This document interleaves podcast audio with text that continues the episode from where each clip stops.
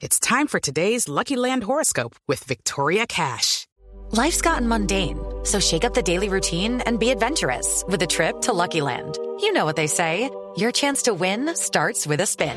So go to LuckyLandSlots.com to play over 100 social casino-style games for free for your chance to redeem some serious prizes. Get lucky today at LuckyLandSlots.com. Available to players in the U.S., excluding Washington and Michigan. No purchase necessary. VGW Group. Void where prohibited by law. 18 plus. Terms and conditions apply.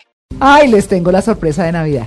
¿Otro quiz? ¡Eric Lara! ¡Eh! Es que ayer quedamos, ayer quedamos pendientes con el tema y dijimos, Sí. no, pues ¿cómo así? Si esto es el, ¿el qué? ¿El genoma? El genoma de, de financiero. Eno- no, aquí dice genoma. Ah, genograma, sí. Eh, Las gafas están sucias. Genograma, Sí, sí. sí, el genograma. ¿Qué Eric? ¿Cómo vas, María Clara? Bueno, y vamos a hablar de las características hoy, ¿no? Sí, hoy vamos a hablar de ese tema porque es, es- es la época en que nos acordamos también tanto de la familia, las tradiciones familiares que están ustedes hablando, aquí felices oyendo esa música que dices tú que es para viejitos, no, yo creo que es para todo mundo esa, esa música. Ah, no, yo no digo que es para viejito, digo que los muchachos pensarán eso, pero pues hay que gozar. Sí, no, pero yo Sí. creo que hoy, eh, hoy en los colegios también aprenden a, a querer esa música tan bella que tenemos en nuestro país. Sí, señor. Así que, que es, es una música que nos lleva, nos llega al alma y nos lleva a muchos sitios lindos. Pero fíjate que es- eso es, es, lo que estamos hablando del genograma y es un poco ese tema familiar y de tradición que influye tanto en cómo tomamos las decisiones Claro. ¿Cómo es? y cómo, cómo las decisiones también financieras eh, que tomamos nosotros durante la vida están tan influidas en eso. Mm. Eh, cómo esas, eh, esas generaciones. ¿Ustedes han hecho el ejercicio de hacer su árbol genealógico? ¿De dónde viene? Hay un poco, pero es que eso es una jartera.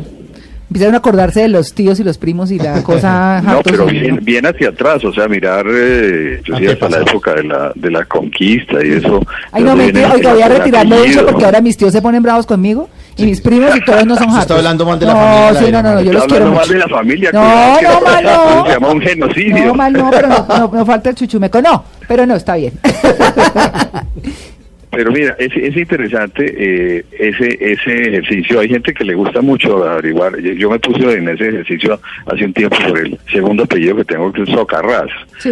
Y ese Socarrás que dicen que es muy de la costa. El mío viene de Cuba. Ajá. Está muy ligado a la historia de Cuba. Eh, Mi Mm. abuelo fue tío, eh, eh, perdón, primo de la, de la mamá de un presidente que fue famoso en Cuba, que se llamó Carlos Frío Socarrás, a quien Batista eh, derrocó.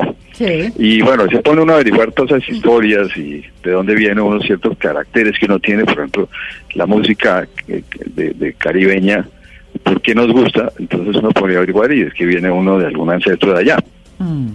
Desde el punto de vista financiero también eso influye en, en- en profunda medida y es cómo es ese entorno familiar, no solamente el, el cercano sino el lejano, en cómo tú tomas decisiones y cómo es tu quehacer financiero y cómo manejas el dinero. Oiga, pues yo tengo un tío que está cañísimo y mi papá es súper generoso. ¿Cómo explica uno eso? Mira, lo que pasa es lo siguiente, eh, en- eh, al entender el entorno familiar, tanto de primera, segunda, tercera generación y hacia atrás, te das cuenta que mucha gente, pues, y los psicólogos te lo dicen, Mm. eh, termina haciendo o lo mismo que hacían los papás o, la mamá, Mm. o totalmente lo contrario. Ah. Ya sea porque se dieron cuenta que lo que hizo el papá fue una equivocación, eso no lo hace, o fue algún acierto y te marcó en la vida. Por ejemplo, hay casos en los cuales el papá tuvo muchos problemas de dinero, se quebró muchas veces Mm. porque no era muy organizado con el dinero, y, y el hijo o los hijos pueden ser supremamente ahorrativos porque sufrieron mucho por el hecho de que su papá fuera así. Pero eso no cambia. Eric. El que está caño, ¿Qué me está dice? caño. Eso no cambia. Claro, y entonces cuando tú averiguas ese por qué está caño y haces el geneagrama de esa persona, el gen- eh, te, va a inde- y, y te va a dar mucha información de por qué esa persona tomó esas decisiones de esa manera. Por eso es muy interesante hacer el geneagrama para entendernos cómo podemos corregir nuestros eh, comportamientos financieros. Y es tanto el tema que eh, hay una terapia eh, que se llama terapia financiera por geneagrama que se utiliza precisamente para corregir los, eh, digamos, los, los malos hábitos que se tienen en el manejo del No dinero. me imaginé un tacaño pagando una terapia de. No, sí. Pidiendo descuento. No. Ese pide, Ah. pide descuento, Sí. pide descuento.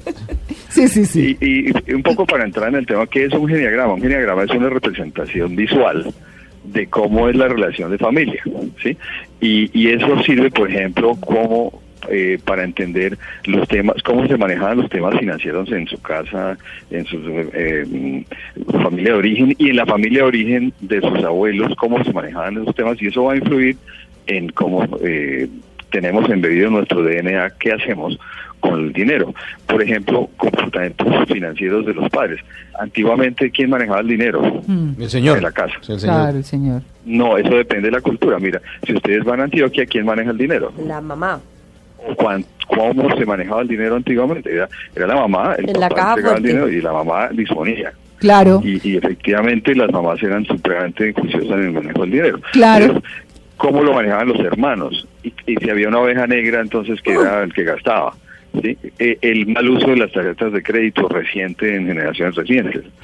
O antes eh, se usaba era meter debajo del colchón, ¿no? Claro, por supuesto. Es, la verdad es que definitivamente el tema es hereditario. Sí. El que es tacaño se lo heredó a alguien, el que no, no, no, en fin. Eric, muchas gracias.